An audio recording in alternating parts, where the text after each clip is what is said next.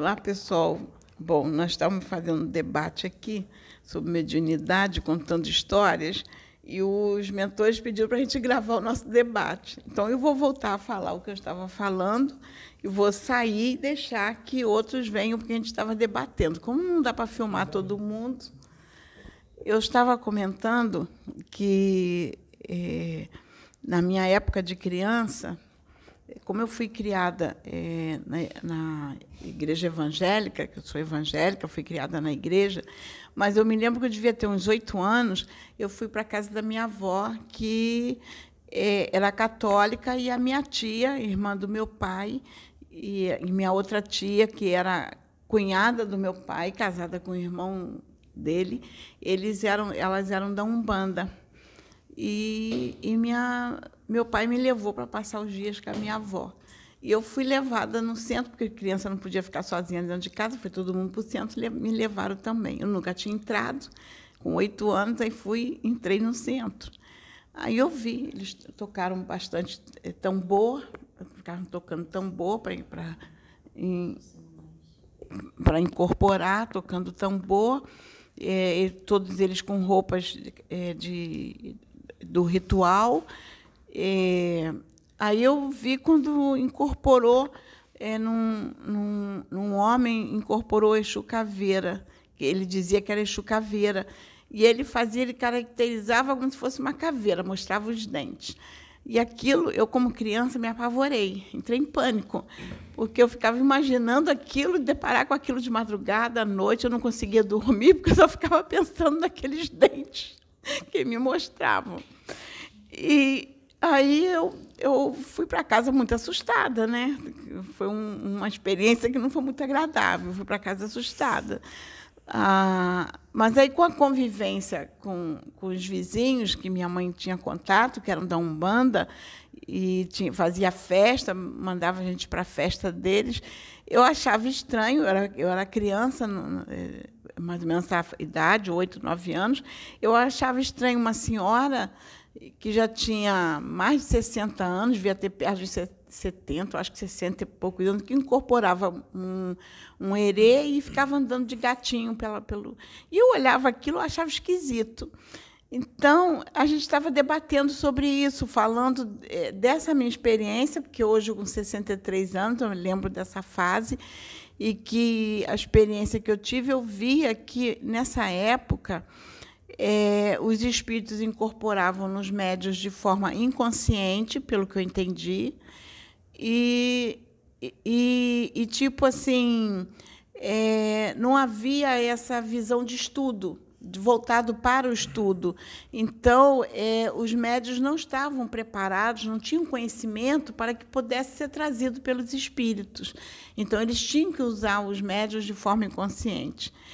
E, e surgiu os debates aqui. Eu vou é, passar um pouco aqui, levantar para o André sentar, para o André trazer o, a, as experiências dele, que é importante a gente debater sobre isso. Vou pedir o André para sentar aqui no meu lugar. Lembrando que os espíritos incorporavam de forma, de forma inconsciente nos médiums, tiravam a, a consciência dos médiums. Por quê? Por que, que eles tiravam? Porque os médiums não tinham conhecimento. Então eles precisavam tirar a, consci, a consciência dos médiums porque eles não tinham conteúdo no arcabouço mental do médium para tirar. Era, era muito interessante, porque eu me lembro que eu fiquei assustada que minha tia incorporou e depois ela não lembrava de nada. Ela veio, ela não sabia nada. E eu, e eu ficava assim: o que, que houve com a minha tia? Eu era criança, tinha oito anos, não entendia nada. Primeira vez que eu entrei num centro. Então, para mim, aquilo foi chocante. Que eu não entendi nada. Eu falei: cadê minha tia? Cadê minha tia? Cadê minha tia? E o medo de ter que voltar para casa não tinha ninguém para me levar. Então agora os espíritos só estão incorporando nos médiums, deixando os médiums conscientes. Então isso agora vai obrigar os médiums a quê? A estudar. A estudar. Então, o médium que quiser incorporar e quiser trabalhar com o espírito, ele vai ter que estudar. Senão o espírito vai fazer um acoplamento áureo, vai incorporar no médium, vai deixar o médium consciente. E se o médium não tiver conhecimento nenhum, não tiver uma certa riqueza de vocabulário, ele não vai conseguir trazer nada. Se o médium, ele vai só trazer o que o médium tem na cabeça. O que, que você tem na cabeça? Para o espírito tirar da sua cabeça. Você tem o quê? O que, que você tem na cabeça? Ele vai tirar o que você tem na cabeça. O que, que você tem na cabeça?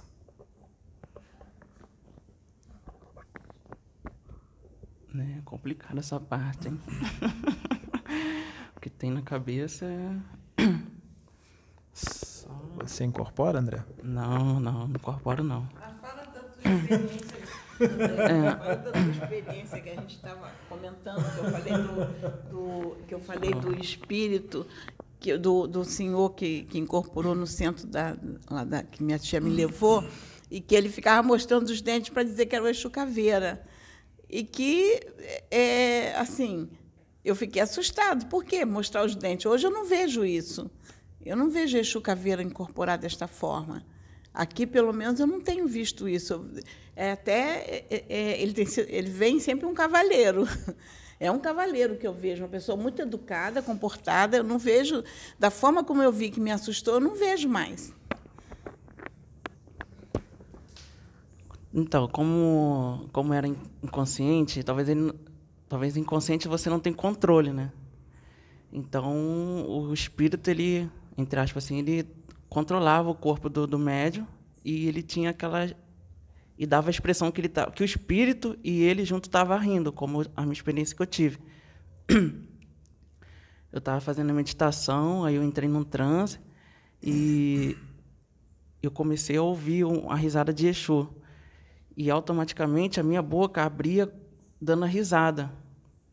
Tinha aquela expressão de risada, mas só como eu, como eu estava consciente, eu controlava, eu tipo fechava a boca e às vezes quando eu ouvia a risada de novo, a minha boca, a minha boca tentava abrir e eu controlando assim para para não dar soltar aquela risada, né? Eu também fiquei cheio de medo na hora. Aí, então era isso. Como a pessoa estava inconsciente, talvez ela não tinha esse controle, não tinha o controle do corpo ali. Foi isso. Agora a Juliana vai vir aqui se dar sentar no teu lugar e vai falar da experiência dela com a incorporação. Onde é que você imaginou que você ia incorporar, hein, Juliana? Nunca. Onde você imaginou que você ia incorporar espírito, Juliana? Com quantos anos você começou a incorporar espírito? Agora. Quantos anos? 32. E antes disso, você incorporou nada, já? Nada, nada. E, como, É, como é que foi quando começou as incorporações? Não, inclusive, só falar de antes, né? Inclusive, assim, para quem é da área psi, né, psicólogo, psiquiatra, essa questão da mediunidade é um tabu né? Porque existem casos de mediunidade que se a pessoa não tem um preparo e uma experiência e uma expansão de consciência, ela pode acabar mal interpretando é, aquele paciente que chega até ela, né? Então, acaba que nessa área psi é, é um tabu assim ainda, ainda hoje, né? Então a gente fica assim com quando não tem o conhecimento, com um pouco, vamos dizer assim, com um pé atrás, né? E com medo, com receio. E mais coisas que você, através do estudo, você consegue entender como é que as coisas funcionam, né? Pode chegar seguro. Ah, tá. E aí começa, começaram, começaram aqui as incorporações, né? No início foram resgates, eu acho, né? No início. É, uma, deixa eu fazer uma colocação para ela explanar é importante. Ah, é? Não, é, a experiência que a gente teve, eu e ela, que quando eu trabalhei lá na hipnose, que a gente fez um trabalho de hipnose voltado para a espiritualidade, que na psicologia você não teria. Aí fala dessa experiência, porque é importante, é uma experiência importante. É, porque foi uma experiência nova, tanto que você ficou assim, caramba! Pois é. Aí começaram as incorporações aqui nesse trabalho, né? É, que, na verdade, assim, o início da minha mediunidade É, me foi avisado já em 2017, né? Então conta como é que foi. Você vai fazer o seguinte, já que veio isso. Tem um espírito que ele está aqui do meu lado. Mas eu não posso falar quem ele é de jeito nenhum. Senão vai dar um problema federal. Mas ele está aqui. É, e ele está passando algumas coisas para eu perguntar.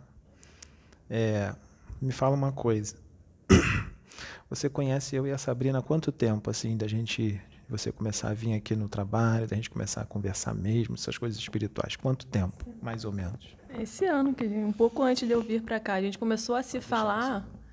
A gente começou a se falar foi no final do ano passado, né? Tá. E quando você, você não precisa falar o que você fez para ter para poder ter a profecia, tá bom? Mas aconteceu determinada situação que não precisa ser falada, uhum. que você teve visões. É, e quando você teve essas visões, deixa eu te falar uma coisa: o espírito que está aqui, você conhece ele, ele é bem famoso. É, ele está dizendo que, que é para você contar em detalhes toda a profecia. Em não tem problema, o vídeo pode durar três horas. As pessoas gostam de ver os vídeos, eles pedem para fazer vídeos mais longos. André, fica de olho aí.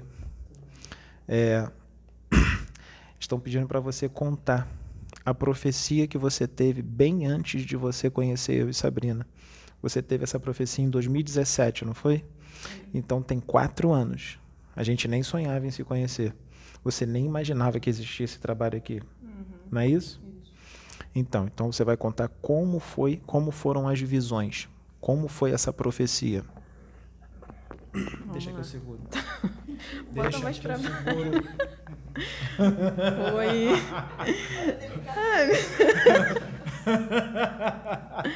Vamos lá. Ela tá com um toque de ficar botando a mão. Igual aquelas criancinhas. Igual aquele neném, aquele nenenzinho que fica querendo pegar o microfone. Não, mas sabe por que estão mandando eu segurar? Sabe por que estão mandando eu segurar? Porque eu tenho esse negócio de falar e, falar e passar, passar pro outro e tal. Oh, Entendeu? Vai. Aí já ia de novo. Vamos lá. Foi em 2017. É, aconteceu uma situação que aí eu tive.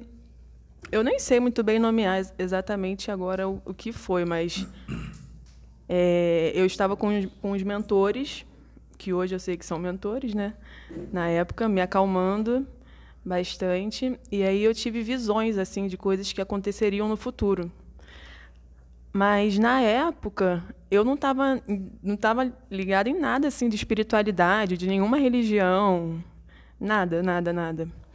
E nunca nem tive contato com contato assim de ir a centro espírita ou a tenda de umbanda, de nada. Você levava uma vida normal? É uma vida comum assim, né? E agora também levo uma vida normal, mas é diferente. Mas agora você está cheio de fantasmas no celular. Já estava antes, só que agora eu tenho consciência que estão. pois é. E aí me foi, é, me foi mostrado várias coisas que aconteceriam no futuro. É, na época eu fiquei achando assim que aquilo era coisa assim da, da imaginação, né, sonho, alguma coisa assim Fiquei, mas ao mesmo tempo aquilo mexeu muito comigo, porque foi muito forte. E aí me foi mostrado assim que eu é, estaria num trabalho espiritual, é, que a minha mediunidade ia ser aberta, que eu faria um trabalho espiritual é, muito grande. É, e aí eu via duas pessoas, era eu e mais duas pessoas, e também uma pessoa mais velha. É e que seria um trabalho bem forte, bem grande e que aconteceriam muitas coisas comigo em relação à mediunidade, né? Seria de âmbito mundial, né? Que, é, que seria um trabalho bem grande, âmbito mundial. É, mais o quê? E aí, ah, tá. E aí é que eu saberia qual seria o lugar, porque no dia que eu fosse a um lugar aconteceria uma situação X, né? Que me mostraram lá, ah, vai acontecer essa situação. E aí me foi mostrada lá. E quando você vê aqui a primeira vez, a situação aconteceu exatamente como eles te mostraram, não foi isso? Foi exatamente a mesma situação. Inclusive, a fala da Sabrina e do Pedro, que me foi mostrada na época, a mesma coisa, a música ao fundo. Que foi te mostrado em 2017, é. a música que estava tocando aqui no, no, dia que você veio não, agora há pouco tempo, e o que eu falaria, o que a Sabrina é, falaria, foi mostrado para você em 2017 isso. exatamente. Como se eles já soubessem o que seria isso, acontecer. Isso, isso. E assim, era uma música assim evangélica, era uma música evangélica e tinha uns barulhos assim no chão, que aí no dia eu identifiquei o que era, que a Sabrina estava fazendo um, assim uns barulhos assim no chão. Marcha. E eu via esse barulho e uma música evangélica no fundo. E vocês falando as coisas que vocês falaram na época e eu tendo uma, vis uma visão na época e também falando algo que aconteceu igualzinho. É, e aí, quando aconteceu isso, em 2017, eu fiquei assim, nossa, Nunca. Ah, ainda falaram assim, ah, que vai ter canalização de extraterrestres, de incorporação. Na época eu fiquei assim, nossa, nunca, onde? Eu nem conhecia assim trabalho universalista. Então, para mim aquilo ali foi uma, assim, uma viagem assim na época, né? Eu achei que aquilo lá tivesse sido um sonho, alguma coisa assim. É... É, parece que o presente, o passado e o futuro não existem, né? Porque se eles já sabiam que tudo ia acontecer, então eles devem ter alguma técnica que eles conseguem ir até o futuro e ver tudo o que vai acontecer, né, André? Então eles sabiam exatamente quem estava aqui, quem estaria aqui. Ou então algo, alguma coisa que já tinha sido planejada, traçada antes da gente vir, né? Antes da gente encarnar. Algo que já foi planejado. E as coisas que têm que acontecer, eu tenho percebido assim que as coisas que têm que acontecer mesmo, né, é, a espiritualidade vai dando um jeito que vão acontecendo pequenas coisas sucessivamente que levam inevitavelmente àquela coisa que já tava, já tinha sido planejada de acontecer, né? Então, no caso esse trabalho aqui é uma das coisas. E aí foi desde o primeiro dia que eu vi, não, aí na época eu falei assim, nossa, nunca, eu não vou nunca mais pisar em, eu não quero saber mais de religião, assim, é, não de espiritualidade, mas de religião, assim, né, de, da instituição religião. Eu não quero saber de, de, religi de religião ou de, não vou para nenhuma instituição. Isso daí é viagem, né? Não, não tem nada a ver. É muito, muito pouco para você, né? Não, não era que era muito pouco, mas é porque eu não, não, não queria estar tá ligada a uma religião, entendeu? Para mim, a minha visão de, era de espiritualidade era uma, é uma coisa assim mais, mais ampla, sabe? Menos dogmática. De, do tipo, ah, tem que ser de tal maneira, ou, sabe? Para mim era uma visão assim mais de, ah, temos que ser como Jesus Cristo foi, né? E não não seguir tais e tais ritos necessariamente. Acho que cada um pode seguir o rito que for, o ritual que for, e ser do jeito que achar melhor. Mas eu acho que o, o nosso caminho, o nosso destino tem que ser a gente ser um, um imitador de Cristo, né? não os meandros. Aí cada um vai fazendo da maneira que acha que é melhor. É o problema de ser imitador de Cristo, que tem gente aí que acha que está imitando ele, mas não está, porque pintaram ele de uma forma religiosa, né? E acham que estão fazendo exatamente, tomando atitudes exatamente como ele tomava, como ele era. Será que ele era religioso? Aí é que, tá, né? Aí é que entra a questão, né? Aí entra a grande questão. Será que ele gritava com os sacerdotes, com os fariseus, com os escribas, com os sacerdotes hipócritas que falavam uma coisa e, e na, no fundo no fundo faziam outra, principalmente quando era escondido. Ele gritava. Ele não falava mansinho, meu filho, meu querido, passando a mão na cabeça. Ele gritava mesmo, ele berrava. Então um Exu pode gritar, né? Para exortar espíritos rebeldes, Pode, porque é só assim que eles ouvem. Então, o Exu pode gritar bastante. É, Jesus tem umas técnicas, tem umas técnicas que só espíritos é, bem de uma hierarquia bem alta conseguem ter. Nem todos conseguem ter, conseguem fazer essas técnicas. Jesus consegue ir no futuro. Se um Exu faz isso, imagine Jesus. Mas só que Jesus vai mais profundo. Ele vai mais longe do que um Exu, vamos dizer assim, comum. Ele vai lá no futuro e consegue ver. Vamos supor, você está com 20 anos de idade e você vai desencarnar com 90. Vamos supor que ele quer ver como você vai estar quando você tiver com 60 anos. Você tem 20, ele quer ver como você está com 60. E aí existem várias escolhas que você pode tomar, vários caminhos que você pode seguir. Vamos supor que tenha cinco caminhos. Vamos supor, vou dar um exemplo, tá? Isso é só um exemplo. Existem cinco caminhos para você seguir, para você escolher. Existe um caminho mais árduo, existe um caminho menos árduo, existe um caminho muito árduo, existe um caminho muito prazeroso, existe um caminho que vai trazer uma alegria maravilhosa para os prazeres da carne e tudo mais, existe um caminho que vai trazer uma alegria maravilhosa para o espírito, existem vários caminhos. E ele sabe desses cinco qual vai ser o caminho que vai ser mais proveitoso para a evolução do seu espírito e para a evolução de vários outros espíritos, porque se você evolui, vários outros que estão ao redor evoluem junto. E ele vai falar assim, ó, o melhor caminho desses cinco é esse aqui, ó, para o seu espírito, para a evolução do seu espírito. Aí você vai olhar e vai dizer assim, esse é o melhor caminho? Ah, eu não quero esse não, porque vai ser muito chato. Eu vou ter que parar de beber, eu vou ter que parar de fumar, eu vou ter que parar de me drogar, eu vou ter que parar de ser promíscuo, eu vou ter que parar de falar palavrão, eu vou ter que parar de falar mal dos outros, eu vou ter que parar de invejar os outros, eu vou ter que parar de ser extremamente vaidoso, eu vou ter que parar de ser soberbo, eu vou ter que parar de ser egoísta. Ai, eu gosto tanto de uma fofoca. Ai, eu gosto tanto de ser egoísta, é tudo meu, nada de ninguém. Eu vou ter que renunciar à minha vida. Ai, não, minha vida em primeiro lugar, meus prazeres estão em primeiro plano, essa vida é muito importante. Esse não. Aí ele vai dizer: é, mas esse é o caminho que vai te levar à felicidade do espírito. Esse é o caminho mais certo. Dos cinco, esse é o caminho mais certo. E você queria um, um, outro mais tranquilo, né?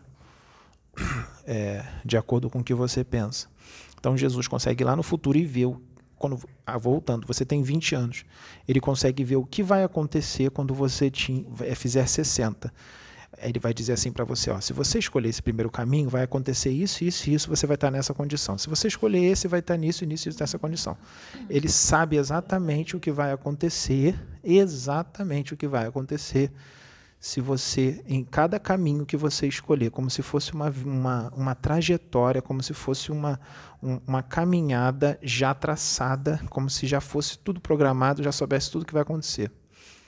Entendeu? Então ele tem isso, né?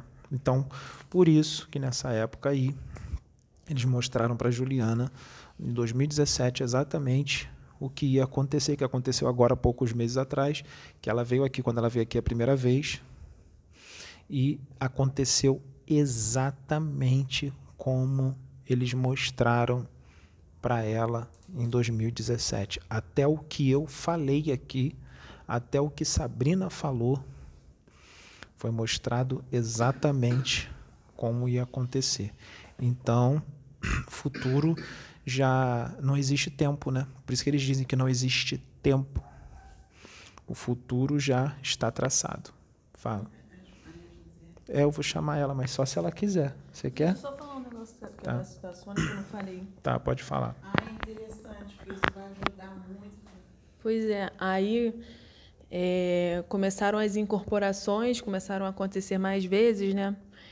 E aí a, a Sônia começou um trabalho comigo de hipnose para ajudar nessa, nessa questão e também nos medos, né? Nos processos internos também é, para ajudar a melhorar a, o trabalho mediúnico, né? Foi bem interessante também. É, seria bom abordar, porque, por exemplo, psicóloga é, psico... Oi, você vai falar? Eu explico melhor, deixa a Maria José falar. Tá. Deixa então, deixa a Juliana trocar de lugar com ela. A Maria José é uma das médiums da casa, tá, gente? Se eu não me engano, acho que ela vai aparecer pela primeira vez agora. Pode falar. Fala como é que eram as tuas experiências lá, como que você estava falando aqui, a primeira vez que veio um espírito em você, inconsciente, como é que foi? Conta lá. Bem, eu tive que entrar para a espiritualidade por um motivo. É doença. Eles se manifestavam comigo em doença. Até que eu com sete para oito anos, eu tive um problema muito sério. Eu tive tifo e ninguém descobria. Até porque nessa época ainda não existia vacina do tifo. Eu ia ser operada da apêndice por um dos diretores do Hospital Menino Jesus, que é só pediatria, e eu ia morrer. E minha mãe conta que eu delirei na madrugada da minha internação e apareceu para ela uma imagem daqui para baixo, do pescoço para baixo, dizendo para mim não me levar, porque se me levasse eu iria ficar, eu ia fazer passagem. A minha mãe se apavorou, correu para casa de uma tia que morávamos próximo, e ela falou assim: vamos levar ela no doutor Lincoln. Era um médico particular. E foi muito gozado que a minha mãe falou para ele: eu não tenho dinheiro mais. Ele disse assim: Eu não estou perguntando se a senhora tem dinheiro, leve a sua filha. Eu estou indo para o meu consultório. E assim foi. Só que quando eu entrei na sala dele, é, eu estava sem febre, e ele botou a mão em cima de mim, e na hora que ele botou a mão em cima de mim, ele estava com uma guia de aço, e a guia se quebrou em 21 pedaços. Ele olhou para minha mãe e disse assim: Vamos tratar das duas coisas.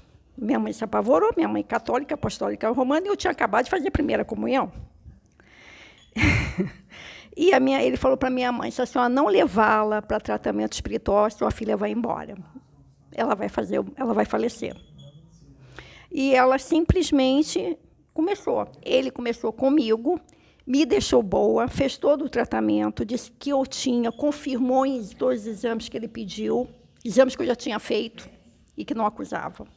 E ele começou a me tratar e me deixou boa. Resumindo, ele indicou a minha mãe no centro, na rua que eu morava, que a minha mãe nem conhecia, que não, não se ligava, era muito calmo. Apesar de ser um bando, era um centro extremamente calmo. E na, a minha, nós, eu me lembro que nós fomos num sábado, por volta de sete horas da noite, nós chegamos no centro. Só que quando eu botei o pé para entrar, estava tocando uma canção da Oxum a qual eu sou, dizem, que dizem, eu sou filha, na Umbanda. E eu rodei do, da porta a uma distância como daqui, lá naquela parede. Eu rodei até chegar aos pés do Preto Velho, que comandava a sessão. E eu vi, quando eu cumprimentei, eu vi, a minha mãe conta que eu virei e eu fiz todo o cumprimento para Oxalá, que é Jesus, a imagem de Oxalá. Ele mandou eu voltar, Todos pararam de cantar. Ele levantou e conversou. Momentos que ele conversou e eu respondi. Numa língua que a minha mãe dificilmente eu iria falar. Né? E ele pediu para que ela me deixasse, que ele ia cuidar dela e de mim, para que eu não tivesse mais nenhuma manifestação de doença. Mesmo assim, eu tive ainda muitas, tá? E que eu não, pela minha idade, eu era muito novinha, e meu físico eu não iria aguentar. A minha mãe entrou por mim. E ela começou a trabalhar por mim. Eu dei uma melhorada, mesmo assim eu continuei. Chegou um ponto que eu pedi os sentidos e fui para na mão do, do Niemeyer, ele olhou para mim e para o meu pai disse assim: deixa eu abrir a cabeça dela para ver o que, que ela tem, porque perdeu o sentido três vezes num dia é muito para uma criança de nove anos. Quando eu botei a roupa e disse: não, eu quero porque eu não aguentava mais sentir tanta dor de cabeça, eu comecei a trabalhar. Tudo foi afastado. Sendo que tudo que é de doença minha vem bravo, tá? O negócio fica feio, porque é uma maneira que eles me cobram. Até por outras coisas. Que eles me cobram é na doença. Então, eu sei quando as coisas começam a me complicar muito, ou doença de alguém próximo a mim. Quando eu deixo de trabalhar, eu sei que vai acontecer alguma coisa. Tá? Ou quando mesmo estou trabalhando, eu tenho que passar por aquilo, vai acontecer. Tá? Mas quando eu estou trabalhando, eu melhoro muito. Eu seguro mais as minhas dores. Tá? Agora, não pense que é fácil sentar aqui, não. E é muito mais difícil para o médio ser consciente. Sim. Muito mais difícil. Muito mais. Porque quando eu era inconsciente, acabou. Tranquilo. Acabava embora, pô, não estou lembrando de nada, é, é não como quero. se você fosse uma marionete. O espírito pegava teu corpo, fazia o que ele queria, tá tranquilo. Aí eu fico naquela zona de conforto, ah, não preciso estudar, porque o espírito vai tirar minha consciência, vai trazer tudo, tá tranquilão. Agora não. Agora você está consciente. O espírito está usando você, ele está me usando aqui, o Exu está incorporado em mim, eu estou vendo a moça ali, estou vendo o rapaz, estou vendo todo mundo. Tem os meus pensamentos que se misturam com os do Exu. Aí você pensa, caramba, às vezes você pensa, é o meu pensamento ou é o do Exu? Aí ele fala, aí ele fala aquela voz sou eu, rapaz, sou eu. Fala, vamos falar aquele negócio lá que tu leu lá. Vamos falar aquele negócio. Aí fala, então tá bom, agora, agora é ele, é ele. Aí ele vai e começa a falar. Entendeu? Aí, aí é é complicado consciente. E tu tem que ter conhecimento. Porque se você não estudar, ele não tem, não tem como. Ele, ele vai trazer algumas coisas que você não sabe? Vai, já aconteceu várias vezes comigo. De eu estar consciente e ele falar algumas coisas, ele botar na minha cabeça e falar assim: ó, eu não li isso aí não. Aí ele fala: não, sou eu que estou trazendo. Aí tu fica na dúvida. Será que é coisa da minha cabeça? Aí ele vai dar um grito na tua cabeça: é isso, fala, deixa eu falar. Entendeu? E eu não li isso, entendeu? Então já aconteceu, já teve revelações, como acontece nas revelações. Alguma coisa que vai acontecer. Ele falou através de mim e aconteceu. E eu não sabia, eu não tinha conhecimento daquilo. Pode falar, Maria José. É, é muito difícil, porque às vezes, e se o médium não tiver caráter e não tiver uma responsabilidade muito grande no trabalho que ele está praticando, pode prejudicar a pessoa que ele atendeu, que eu já vi isso, tá? Eu já vi isso. E pode prejudicar principalmente ele sem ele perceber. Ele perceber não, que ele sabe que vai ser prejudicado. Tá? Então, tem que saber por que está sentado aqui ou em qualquer outro lugar e o que, que quer fazer. Porque eu, por exemplo, eu nunca permiti que nenhum guia meu fizesse, ou nenhuma entidade minha fizesse trabalho de maldade. Eu não permito. Se vier pedindo maldade, nem chega, porque não vai ser feito. Afastar é uma coisa, maldade é outra. Entendeu? Então eu não faço. Mas é muito difícil. É muito difícil, às vezes, você ver que vai acontecer e você não poder também fazer nada. Sabe? Você pressentir, eu pressinto. Graças a Deus eu não vejo. Eu pressinto. Sei que vai acontecer. E às vezes eu não consegui fazer nada. Eu, eh, meu marido está lá atrás, ele disse assim: você está enchendo o meu saco de tanto falar. Mas quando eu começo a martelar, é porque eu estou sabendo que vai acontecer alguma coisa muito grave. Como aconteceu que eu avisei, você vai acontecer um problema. Ele foi operado do coração de urgência. Foi ótimo. Se ele tivesse ouvido um pouquinho, não teria chegado a esse ponto. Não sou eu que falo. Às vezes eu digo para ele, não sou eu que estou falando, estou me dizendo na minha cabeça. Faz, por favor. Então, é muito difícil sentar aqui. Eu, eu tenho pena dele. Desculpa. É, As pessoas não têm nem ideia do que eu passo. Acho que tá tudo bem, tá tudo tranquilo, é tudo muito fácil. Que isso?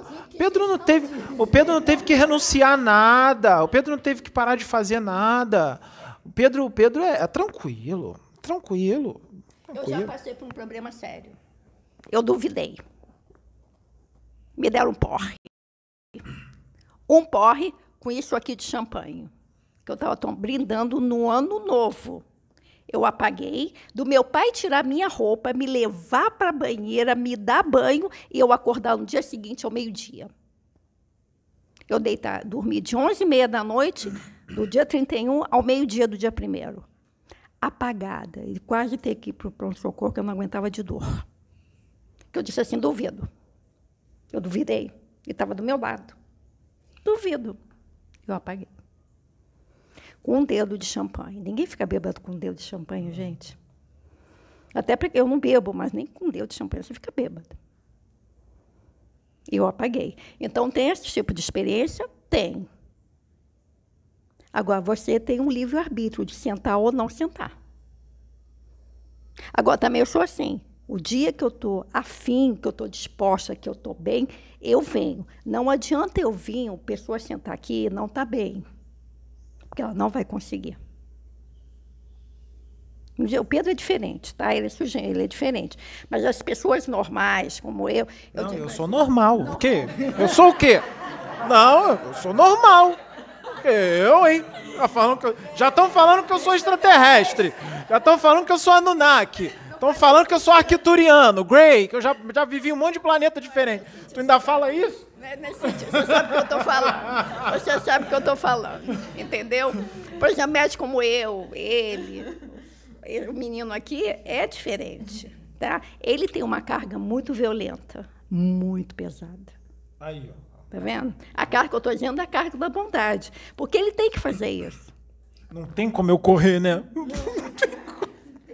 Eles foram lá, me pegaram e falaram: você vai fazer agora. Você vai fazer.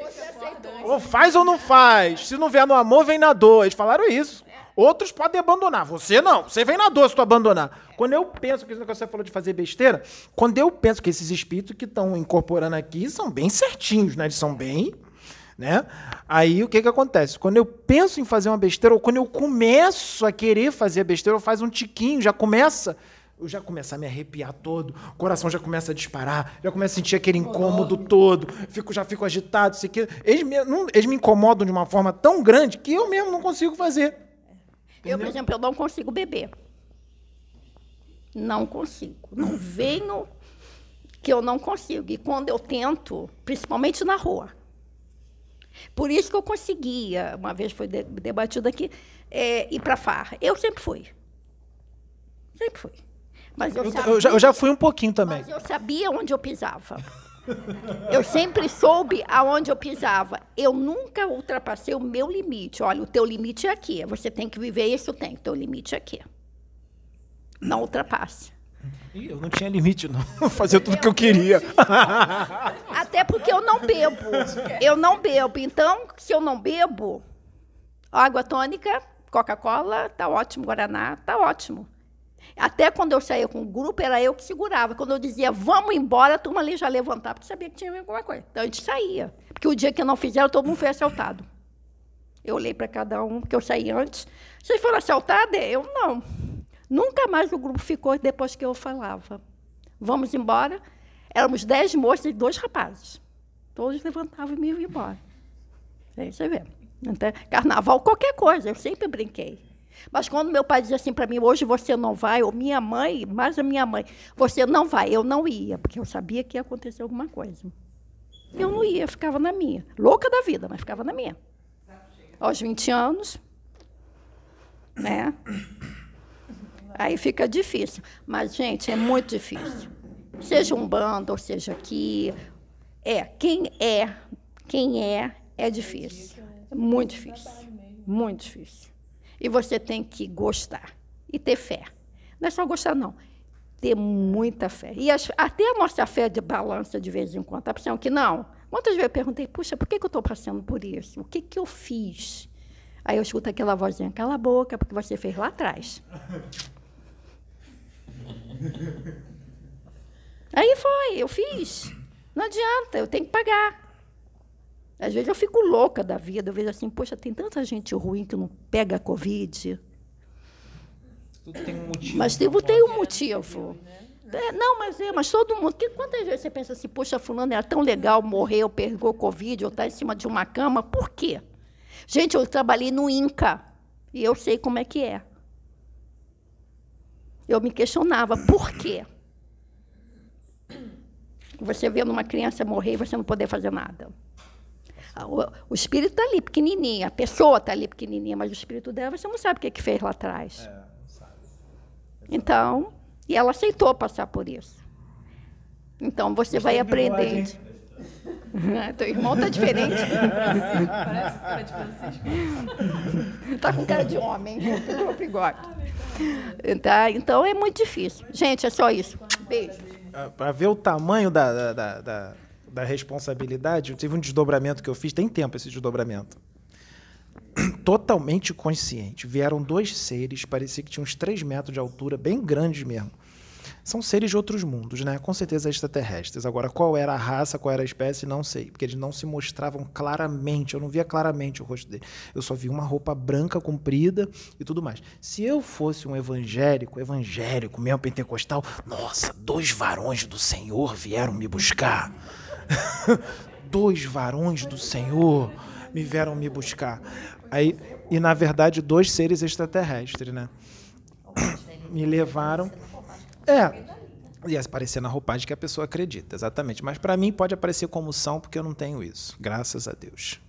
É, então, eles me levaram num lugar que parecia um sítio, parecia uma fazendinha, um sítio, alguma coisa, um lugar muito bonito, verdinho.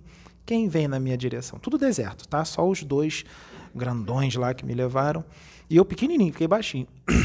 Quem vem? Vem um outro mais baixo do que eu, mas de uma magnitude.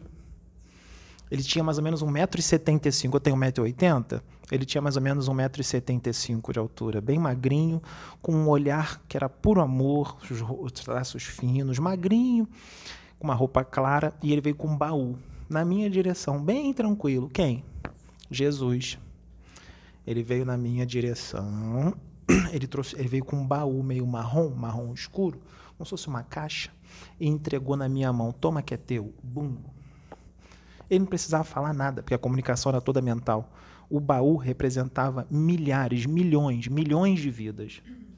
E é como se ele estivesse colocando na minha mão para eu cuidar. Vocês entenderam o que, que significa isso, né? Ele pegava o baú e falava: Toma, a responsabilidade é toda sua. Jesus Cristo deu na minha mão. Toma, eu estou colocando sob tua responsabilidade. Milhões de vidas. Ou seja, o negócio é sério, né? O negócio é sério. Assim como eu já tive outro desdobramento com ele, que ele não dá esporro, ele não grita, que ele me deu esporro.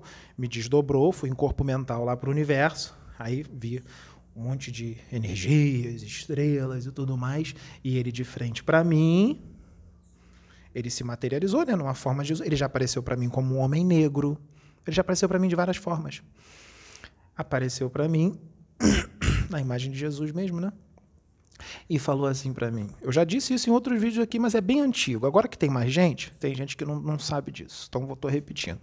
Ele disse para mim assim, que eu estava meio em cima do muro, né? Eu falei assim, isso aí não é para mim não. Eu falava, perguntava para a Sônia, não, isso aí tá demais, eles estão exagerando. Olha o que, que eles estão falando que eles falam as revelações, né? Vai acontecer isso, isso, isso. Eu falava tudo para a Sônia, Sônia do meu lado, Sabrina, e eles incorporando em mim e trazendo um monte de coisa. Como eu disse, eu estava consciente, mas eles trazem as coisas, né? Eles botam na nossa mente e sai. Eu falo, Sônia, isso está exagerado. tá muita coisa. O que, que eu vou virar agora? Ver o Chico Xavier, que eu sou? Aí ficava né, falando coisas que eles falavam que já estão acontecendo, e mas ainda tem muito que ainda não aconteceu. Aí Jesus, voltando de dobramento, Jesus estava de frente para mim e falou assim, que eu estava meio né, naquela coisa, né? Não vou, não vou, não sei o quê. Por que, que eles ficam insistindo em mim se a qualquer momento eu vou largar tudo? Para que essa insistência? Se a qualquer momento eu vou abandonar tudo e vou seguir minha vida? Isso está muito exagerado, está demais.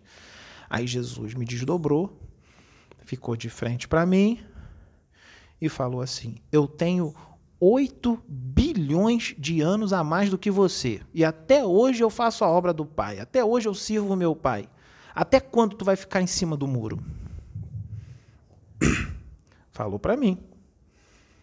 Eu sou 8 bilhões de anos mais velho do que você. E até hoje eu estou aqui servindo a Deus. Até quando você vai ficar em cima do muro? Era assim o tempo todo. Jesus também puxa a orelha, tá? Não é esse santinho que fica só passando a mão na cabeça, meu filho, meu querido, ainda mais agora, né? Que ele está vindo como justiça como governador espiritual do mundo, ele não vai vir mais mansinho, não. Ele vai vir bem, né? ele, né? Ele está vindo para puxar a orelha do, orelha do espírito rebelde, né? Dos, dos, dos retardatários, porque um monte que estava aqui já foi embora para os seus planetas já, já voltou. Os capelinos já, já, já voltaram, né? deve ter um ou outro aí só, a maioria já voltou para o seu planeta, né? E a gente está aqui. Vamos, vamos voltar quando? Vamos voltar quando? Vai, Está aparecendo ela, André? Não. Então deixa eu trocar. Ah, senta aqui na Maria José aqui. Onde você estava?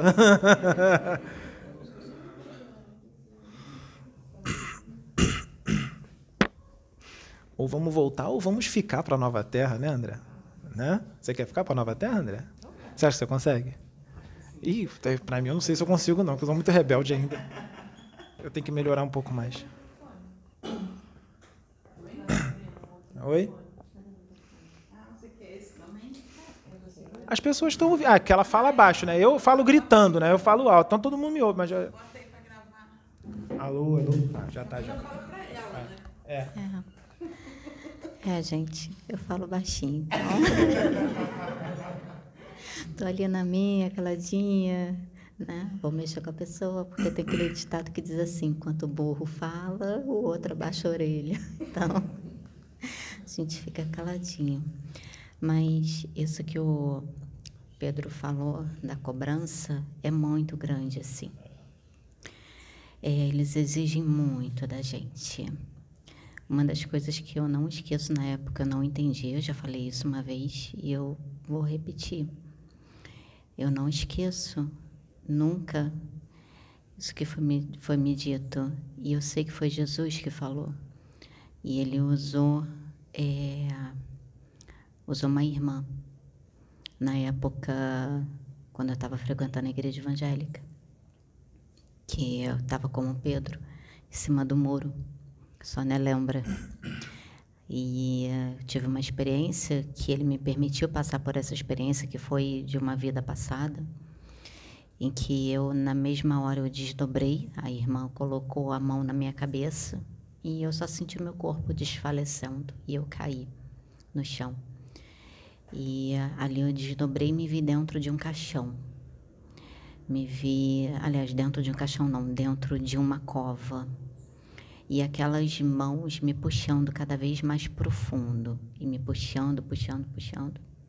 Mas aí depois eu vi aquela mão que veio e a luz estava eu olhando a luz ficando longe, né? Eu indo cada vez mais profundo, aquelas mãos me puxando e eu vendo a luz ficando longe. Aí depois eu vi quando aquela mão veio, me puxou e me trouxe de volta para a luz.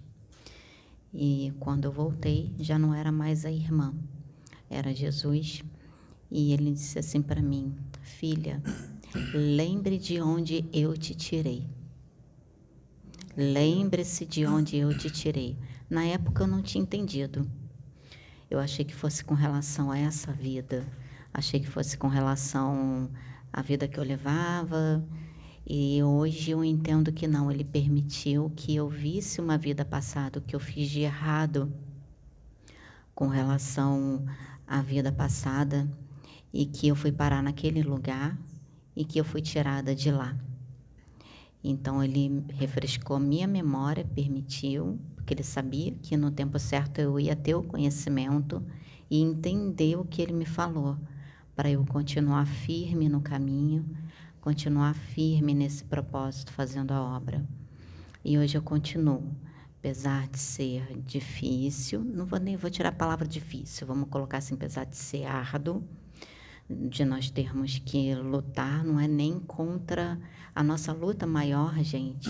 Ela não é nem contra tanto espíritos obsessores ou é, espíritos trevosos. A nossa maior luta é contra nós mesmos. A nossa maior luta, ela é mental. Você tem que lutar contra você todos os dias. Porque se você não lutar contra, você será tragado, porque você dá brechas para esses espíritos, eles só intensificarem aquilo que já existe dentro de você porque eles não colocam nada que não exista. Eles trabalham com as nossas fraquezas. Eles sondam, eles olham, eles são estrategistas, então eles procuram e analisam quais são as nossas fraquezas. Então, qual é a minha fraqueza? É depressão, é suicídio. Então, eles trabalham em cima da minha fraqueza de depressão e suicídio. Isso eu trago de outras vidas. Eu já cometi suicídio em outras vidas. Mais de uma vez. Então, por isso que ele me disse: lembre-se de onde eu te tirei. E eu tive uma experiência em que eu vi uma das vezes em que eu cometi o suicídio, que eles permitiram que eu apenas lembrasse da sensação, não da dor mas da sensação, porque se eu sentisse a dor, humanamente falando, eu não aguentaria. Então, eles permitiram a sensação que eu visse. Eu me joguei de algum lugar alto, muito alto, e eu via é, quando tipo vai passando, você vai caindo, caindo, caindo, e só tem aquele momento que o teu corpo ele está tela no chão e você sente a pancada, porque você está vivo quando você sente a pancada. Você está vivo, você morre instantaneamente, sim, mas quando você sente a pancada, um pouco antes de você morrer, você sente tudo. E você leva aquilo com você para o plano espiritual. Então você fica revivendo aquilo.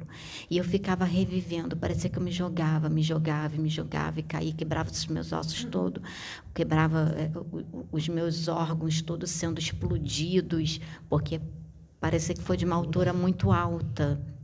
Então os meus órgãos eles meio que explodiam, né? É, então ele permitiu para que eu pudesse entender né, e lutar contra é, contra tudo isso, porque foi me dada essa oportunidade, essa graça, essa dádiva, esse presente nessa encarnação de vir, porque a filha é grande. E outra coisa, gente, eu vim perfeita. Porque as pessoas que se suicidam, elas não vêm assim elas vêm com alguma sequela. E Jesus me falou que ele trabalhou tanto na reconstrução do meu perispírito, como é, uma graça para que eu pudesse cumprir, pudesse ajudar o Pedro na missão dele e pudesse cumprir é, aquilo que eu já não cumpri em outras vidas. Então eu luto todos os dias todos os dias. Vocês podem me olhar, vocês podem olhar e dizer assim: nossa, mas ela é tão alegre, ela está feliz, ela está é, brincando e tudo, mas só Deus sabe o que eu passo, só Deus sabe o que eu sinto. Eu procuro fazer de todas as situações tudo aquilo que acontece, que aquilo, às vezes acontece uma coisa que na mesma hora dá aquela tristeza e quando quem tem problema de depressão, se quem tem depressão, se alguém tem depressão aqui, pode entender o que eu vou falar. Quando dá aquela tristeza, automaticamente aquela tristeza ela te leva a um estado depressivo. Aí para você migrar, para você pular para a depressão é um pulo. Se você não se conhecer, se você não prestar atenção nos sinais, nos sintomas, você entra na depressão sem você perceber. E quem tem problema de suicídio, a depressão, ela para você ter pensamentos de suicídio, que é, é para vocês terem uma ideia assim, ah, você não vai fazer falta. Você não vai fazer falta. Acaba logo com isso. Pula. E é sempre pular. É sempre pular. Porque era assim que você se suicidava? Era, exatamente. Era assim que eu me suicidava. Em outras vidas. O meu espírito, né? Suicidou em outras vidas. E nessa vida eu estou tendo acesso a tudo isso. A todas essas informações. Por quê? Ou nem por quê, né? Para quê? Para eu poder crescer Tipo, dá um basta nisso, chega. Assim como Pedro também foi eh, explicado tudo para ele com relação a outras vidas. Para quê? Para ele dar um basta nisso. Para nós vencermos isso. E é vencer, gente, não é a espíritos obsessores, não. É vencer a nós mesmos, vencer a nossa própria mente, tá? Vencer você mesma, vencer o ego né? Aquele que, que quer que você faça a vontade dele e você tem que vencer. Então a gente tem que ficar prestando atenção à nossa mente o tempo todo, porque eu costumo dizer que a nossa mente ela nos, nos auto-sabota o tempo inteiro. Se você não prestar atenção, ainda mais quem tem esses problemas, tem problemas com depressão, problemas com vícios, problemas né, que têm problemas mais, mais fortes, vamos dizer assim, é, ele tem que se conhecer. Ele tem que se autoconhecer. Por isso que eles falam muito da reforma íntima aqui. Por isso que eles falam da gente. Por que, que eu estou falando isso para vocês? Porque quando eles falam, eles trazem as mensagens nos vídeos, as mensagens, ela é primeiramente para a gente antes de ser para vocês. porque nós somos muito cobrados aqui, muito mesmo. E eu estou citando a questão da depressão e do suicídio, mas existem outras outras coisas que necessitam serem reformuladas, que é como Pedro falou, nós somos seres imperfeitos. Então, como seres imperfeitos, nós temos muitos vícios morais. Sem perceber, na nossa humanidade, a gente julga. Sem perceber, às vezes você tá, acaba se colocando, é, acaba se colocando, vamos dizer assim, acima daquela pessoa e você não compreende o que a atitude daquela pessoa, por que, que a pessoa está fazendo aquilo. E Jesus mesmo diz que nós temos que amar o nosso próximo como a nós mesmos. Porque o que quer dizer isso? Inverte os papéis. Se coloca no lugar dele. Saia do seu lugar e se coloque no lugar dele. Então você não sabe lá atrás o que, que aconteceu exatamente como ele. Você, você não sabe o que aconteceu no passado, você não sabe como foi a vida pregressa dele, a, a, a vida anterior dele. E você não sabe, nessa vida, o que, que ele passou lá na infância dele, na juventude dele, para ele, adulto, ter aquelas atitudes, como foi a criação dele como o que, que ele passou. Então você tem que analisar e você tem que auxiliar, você tem que ajudar, porque só assim que é, evolui. É como diz aquela passagem que diz para você tirar primeiramente a trave do teu olho para depois de você querer tirar o argueiro do olho do teu irmão. Então você tem que primeiramente olhar para você e não julgar outra pessoa. Se julgue primeiro. Né? Olha para você, para suas atitudes, se julgue. Então aqui é isso que eles pedem da gente. Por isso que a Maria José estava falando, e realmente o Pedro estava conversando esses dias com ele, porque eu estou lendo livros que chegaram. A espiritualidade faz as coisas tudo muito bem feito, né? Deus faz as coisas tudo muito bem orquestrada. Foi, acho que foi foi ela, né, que trouxe a caixa dos livros, é, veio livros naquela caixa que foram enviados, certo, sabe, para mim, até para a reforma que eu estou fazendo agora, que é a espiritualidade, acho que só estava esperando chegar determinados livros, aquele tarô que veio de fito, é, fitoenergia, eu já estava num processo antes já com relação às plantas e quando chegou que eu comecei a ler, comecei a estudar, eles me orientaram e disseram: agora você vai parar de vez de comer. Você já parou carne vermelha, agora você vai parar de vez de comer o frango. Então, é, o peixe ainda pode, mas vai chegar um momento que você vai ter que parar de comer a carne, porque o trabalho que você vai fazer, até para trabalhar com essas cartas que veio para você, para você trabalhar para auxiliar as outras pessoas, você vai ter que estar tá muito conectada com a natureza. Então, em hipótese alguma, você poderá se alimentar mais de animais. Já veio isso para mim. Porque eu ainda comi o frango. Então, agora eu parei com o frango. Só estou só no peixe. Eu estou cortando. A gente não pode ser radical, tá, gente? As coisas, todo o processo, ele é aos poucos, ele é gradativo. E veio um livro é, não lembro ao certo. A única coisa que eu lembro é que tinha iniciados. Não lembro o título ao certo. Acho que tem até um outro ali. Eu estou lendo ele e ele está me trazendo respostas de tudo que foi dito para a gente há anos atrás. Tudo que foi revelado para o Pedro quem é o Pedro, quem é o espírito dele, além de já ter falado com muito mais profundidade. Ah, não só ele, assim como outras pessoas que já chegaram à plataforma de oração, que são de, é, de outro país, de outros estados, que são pessoas, são espíritos muito evoluídos. Evoluídos por quê, gente? Porque eles tiveram muitas encarnações e nessas encarnações eles evoluíram por terem cumprido a missão deles nessas encarnações. fizeram as escolhas certas.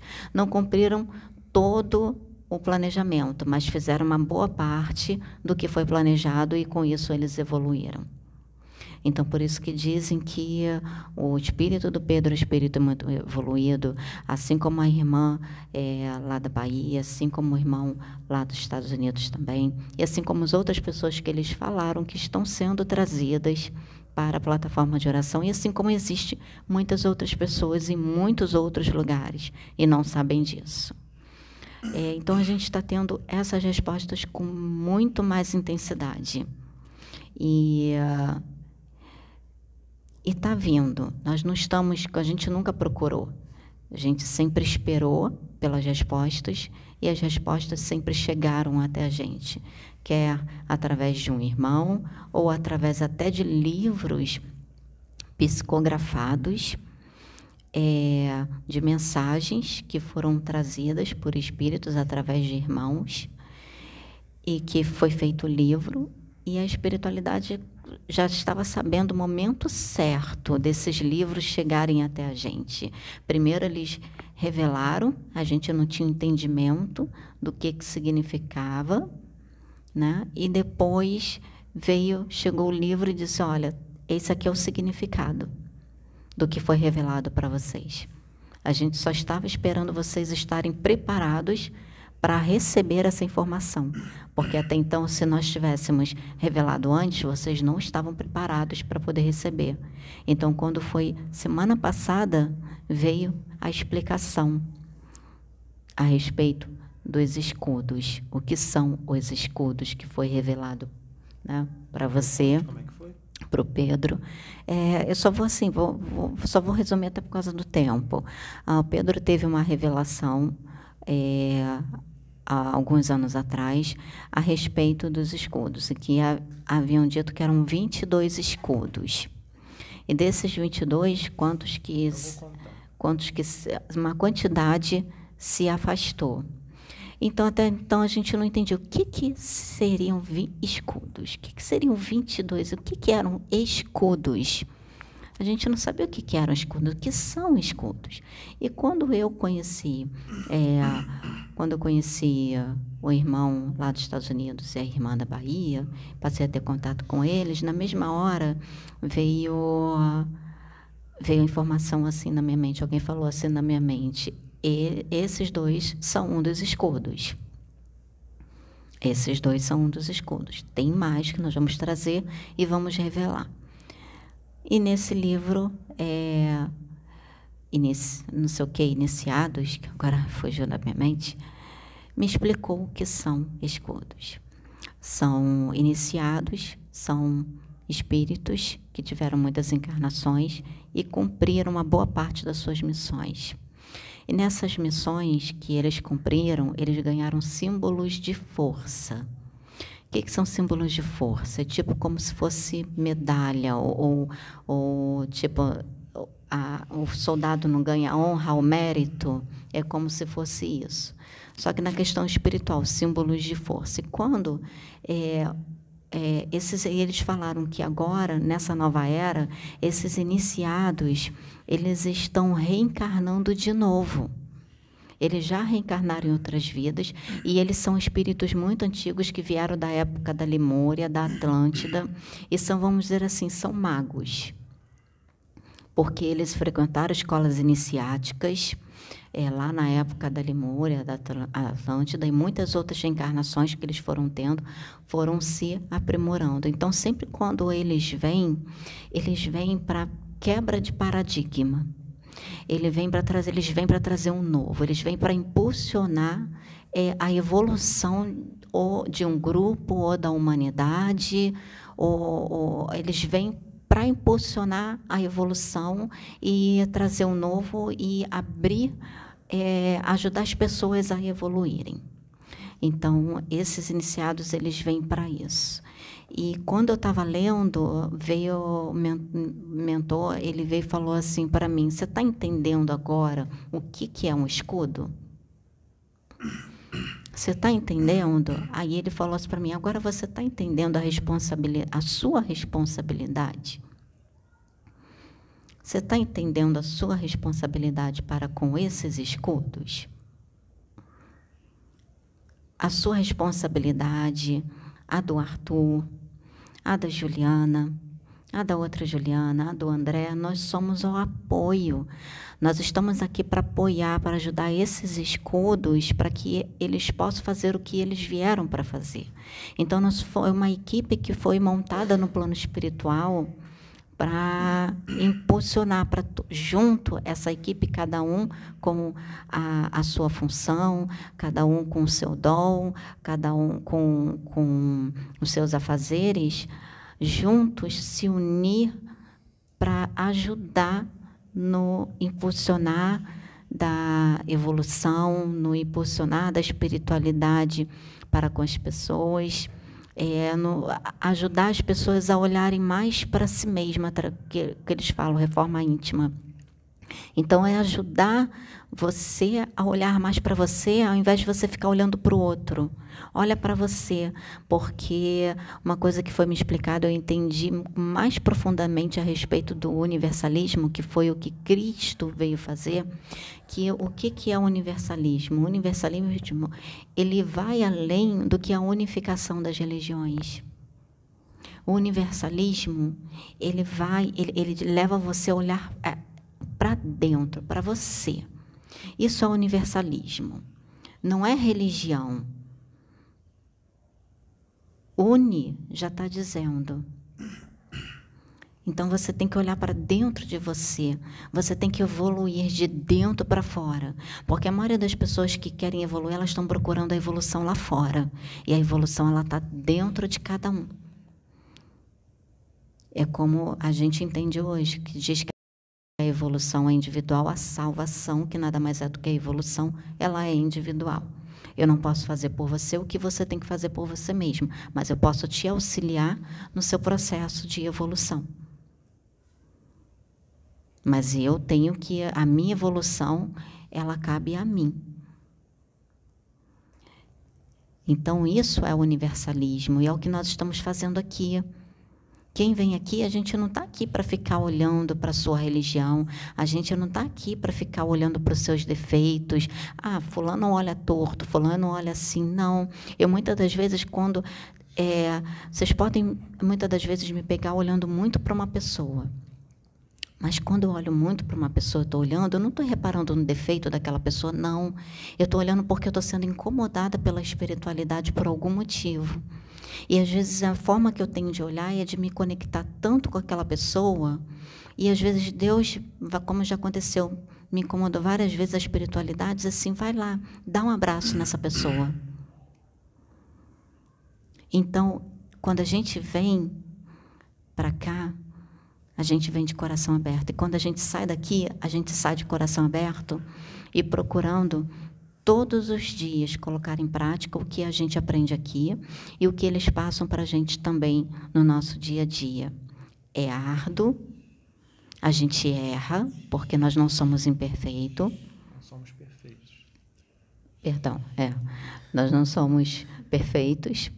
É, então, é árduo, muito trabalhoso, porque você tem que trabalhar isso e surgem situações que a própria espiritualidade permite, é, para que você possa trabalhar aquilo. Às vezes, você tem que prestar atenção no seu dia a dia, no cotidiano, porque às vezes você é testado e você nem percebe. E a própria espiritualidade permite isso, Deus permite, porque não só uma forma de você ser testado, ser é, a própria espiritualidade diz assim, vamos ver se ele está pronto para a próxima etapa, mas também como uma forma de te mostrar, de dizer assim, tá vendo como você consegue, tá vendo como você é forte, tá vendo que o que você achava que era tão difícil para você, olha como a cada dia você está superando e você consegue. Você consegue ir até o final. Então, a cada teste, a cada situação, até mesmo as mais simples, as mais simples. Nós temos que ficar ligados e conectados, porque nós somos testados. E outra, a gente passou por uma situação essa semana, eu não, Pedro, né? Mas quando eu falo a gente passou, porque eu estou junto com ele, porque depois que ele passa pela situação que leva um susto, aí eu tenho que ajudar, né? Tem que acalmar um pouquinho os ânimos, porque ninguém é de ferro, né? Então, as emoções nesse momento do susto, ela fica todo vapor. Então, até nesses momentinhos que acontece e que os próprios, é, vamos, vou, vou usar esse termo, os próprios trevosos, eles utilizam é, essas artimanhas como uma forma de te desestabilizar emocionalmente, porque se você tiver com a vibração elevada, eles não conseguem ter acesso a você. Então, o que, que eles vão fazer? Eles vão usar aqueles que estão ao seu redor, criar situações para te desequilibrar. Então, eles te atingem indiretamente para te desequilibrar, para você na tua emoção, deixar a emoção, deixar a emoção na fala mais alto, baixar a tua vibração. Baixou a tua vibração, eles vão conseguir acessar as suas fraquezas com mais facilidade. E nisso, eles vão fazer, fazer vamos dizer assim, a festa, né? E uh, essa semana o Pedro passou por isso.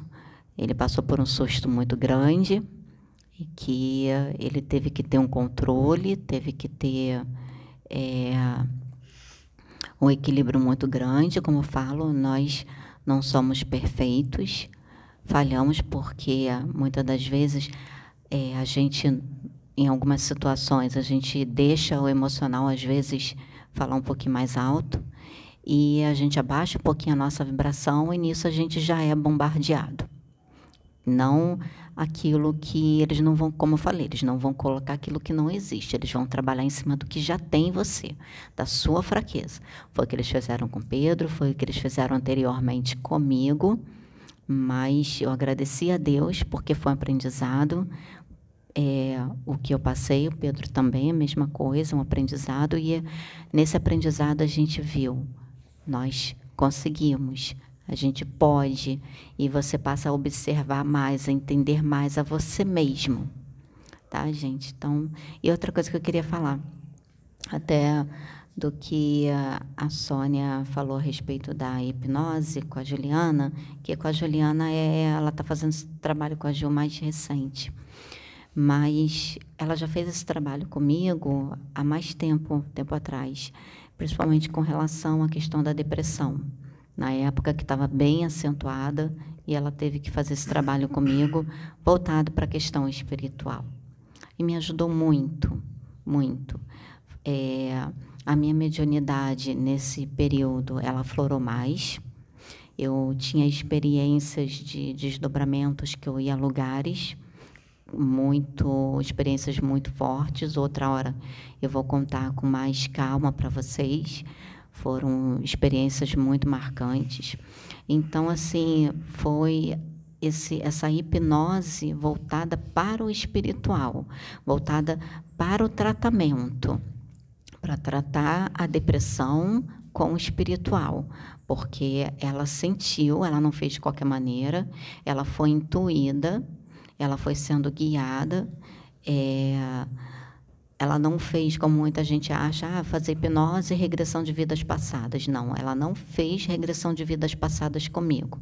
Ela fez como um tratamento espiritual e que me ajudou muito na questão da depressão, me dá mais forças a tratar, né? Isso, é que eu falei, é sempre com uma direção espiritual. Então, esse tratamento que ela fez comigo e, e agora recentemente que ela fez com a Jolie, é, como a Jolie falou que ela nas experiências dela, ela começou a ter mais facilidade, ganhar mais confiança, perder um pouco do medo, está trabalhando a questão do medo, da insegurança, porque quando a gente fala do medo, gente, é o medo da insegurança daquilo que é, para a gente assim é novo, para ela no caso é novo, então ela não sabe o que que vem dela, e o que que não vem.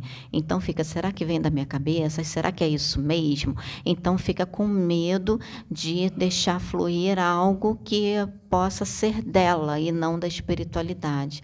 Então ela está trabalhando muito isso, né? Está melhorando a cada dia, né, Jolie? Melhorou bastante e foi esse trabalho de processo. Foi esse trabalho de hipnose que a Sônia fez. Então é isso. Eu só vou finalizar só para contar o, o, o, segura aqui. O negócio dos escudos, porque as pessoas não sabem o negócio dos escudos. Eu vou finalizar, tá? Rapidinho. Eu tive um desdobramento que um espírito ele me levou para uma região inferior. E nessa região inferior tinha era como se fosse uma comunidade, como se fosse um lugar pobre. Tinham vários barracos e lá em cima tinha, ele era subindo assim. Lá em cima tinha como se fosse um castelo. Lá ficava um chefe do local. Um castelo mesmo, parecia um castelo medieval. E os espíritos que ficavam andando pelas vielas, andando pelas ruas, para lá e para cá, eles eram bem truculentos e bem assim, bem nervosos, bem raivosos, né, violentos, né? Eles eram bem grandões, fortões, tinham aparência demoníaca, tá? Aí me levaram, me levou um, um espírito me levou nesse lugar. É, ele parecia um anjo, ele, tinha, ele era bem iluminado e parecia que tinha asas, mas não eram asas. Aquilo ali é, são irradiações eletromagnéticas da aura dele. Tá? Parecem asas. Tá? Igualzinho, bem parecido com asa, mas são irradiações eletromagnéticas da aura dele. Ele ficava voando, né, levitando e tal, né? parecia um voo, e eu junto com ele. Né? E ele falava: fica tranquilo que eles não podem ver a gente, nós estamos ocultados. Nós estamos numa vibração diferente da deles. A vibração deles é mais materializada, a nossa vibração é mais sutil pela, pelo padrão vibratório que nós estamos. Eles não vão enxergar a gente. Aí ele ficou vendo aquilo, eu falei: por que você me trouxe aqui para ver? Ele falou: eles estão. Você pode ver que eles não param de trabalhar. Aí eu falei: eles estão trabalhando para quê? Para atrasar o progresso da humanidade. O trabalho deles é contra o progresso, contra a evolução. Aí ele falou assim para mim, é, e nós estamos muito preocupados. Aí eu falei, por quê? Nós tínhamos 22 escudos de fogo e agora nós só temos oito. Aí eu falei, e os outros? Cadê os outros 14? Aí ele falou, ué, estão mergulhados nas ilusões do mundo. Né? estão desviados do caminho, do propósito ao qual eles vieram. E eu sou um dos escudos. Eu sou um dos escudos. São 22. Vou repetir. Nós tínhamos 22 escudos de fogo na Terra, no planeta Terra inteiro. Nós agora só temos oito. Foi o que ele disse, tá bom? Então a gente vai finalizar, tá? Fiquem todos com Deus. Pode ligar.